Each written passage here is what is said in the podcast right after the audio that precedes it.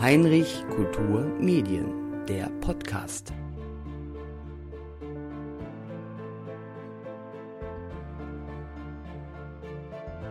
Hallo und herzlich willkommen. Auch in Wasserburg wird der Tag des offenen Denkmals begangen. Etwas anderes wäre ja angesichts des Geschichtsreichtums der kleinen Stadt in der Innschleife auch widersinnig. Hier ein paar ausgewählte Veranstaltungen am 10. September. Mitte des 16. Jahrhunderts wurde nach einem Brand das Rathaus Wasserburg neu aufgebaut. Der spätgotische Bau lädt auch heute noch zum Entdecken ein. Thomas Rothmeier weiß, was so besonders an den Rathaussälen und auch dem alten Stadtarchiv ist. Bei den historischen Rathaussälen in Wasserburg ist die Besonderheit, dass wir hier äh, wirklich Räumlichkeiten einer ganz besonderen Qualität haben, sowohl von der baulichen Gestaltung her, andererseits auch natürlich von der raumarchitektonischen Gestaltung. Besonderheit beim kleinen Saal, dass er seit annähernd 600 Jahren unverändert ist, nahezu unverändert. Wenn man mal die Grundsubstanz betrachtet, das kann man dann auch am Tag des offenen Denkmals sehr schön erkennen, anhand der Holzarbeiten beziehungsweise äh, der Ikonografie und natürlich auch an der früheren Nutzung, auf die dann inhaltlich dann sehr tief eingegangen wird bei diesen Führungen. Und beim großen Wasserburger Rathaussaal haben wir die Bedeutung, dass der von der Raumschale her eine akustische Klangqualität hat, die seinesgleichen sucht. Die Bemalung entstammt der jüngeren Zeit, aus den Jahren 1905 bis äh, 1910, wobei grundlegend 1905 ist. Und auch hierbei werden wir natürlich bei den Führungen am Tag des offenen Denkmals inhaltlich sehr tief eingehen. Was aber sehr interessant ist, das sind dann die Spitzfindigkeiten, die sich bei der Wandbemalung aufzeichnen, beziehungsweise auch ja, im wahrsten Sinne des Wortes äh, aufzeigen lassen. Und auch diese werden dann Gegenstand der Diskussion am Tag des offenen Denkmals sein. Und ich denke, äh, man sollte auch nicht außer Betracht lassen, das Archiv, das alte Archiv im Rathaus, da wo eigentlich kein Mensch dran denken würde, dass sich hinter diesen Türen noch eine Sehenswürdigkeit sondersgleichen verbirgt, die erst seit dem Jahr 2012 wieder begehbar ist und auch, sage jetzt mal, besuchbar ist. Auch hierzu werden natürlich inhaltlich detailreiche Informationen geliefert. Im 16. Jahrhundert wurde Schloss Weikertsham als Patriziersitz errichtet. Das sieht man heute noch deutlich am turmartigen, dreigeschossigen, verputzten Ziegelbau. Es ist die mittelalterliche Bautradition, die hier ablesbar wird. Zu Beginn des 17. Jahrhunderts wurde das Schlösschen mit einer sehr aufwendigen Fassadenmalerei versehen. Später wurde der Bau in eine bäuerliche Nutzung überführt und verfiel. Es gibt zwei Führungen durch das restaurierte Schloss. Neben der Hausherrin Martina Pfeiffer-Zorn geht auch die Leiterin des Museums Wasserburg mit, Sonja Fehler. Diesmal haben wir ein ganz besonderes Denkmal ähm, aus dem Stadtgebiet Wasserburg beim Tag des offenen Denkmals, nämlich das Schloss Weikatzam. Und das Schloss Weikatzam zieht sich wie ein roter Faden durch diesen Tag. Es ist ein herausragendes Denkmal, das auf einzigartige Weise hoch engagiert und sehr liebevoll von Martina Pfeiffer-Zorn restauriert wurde und erhalten wird. Wir werden dazu am Vormittag zwei Führungen anbieten, um 10 und um 11.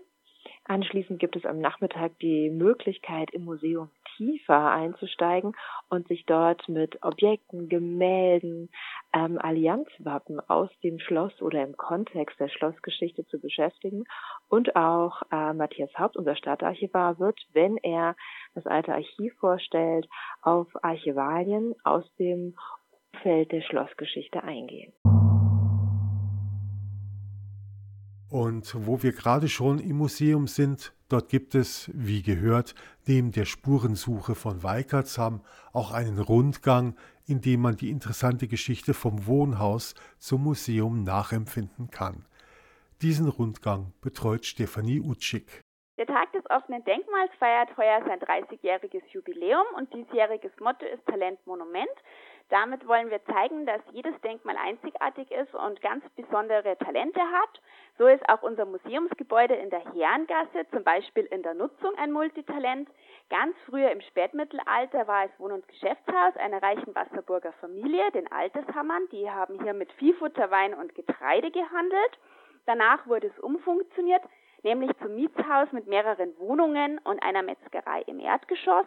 Und seit 1938 ist es schließlich Museumsgebäude. Man sieht also, in seiner fast 700-jährigen Geschichte hat das Haus zwar einige Umbauten und Nutzungsänderungen erhalten, ist aber im Kern noch immer so wie im Spätmittelalter.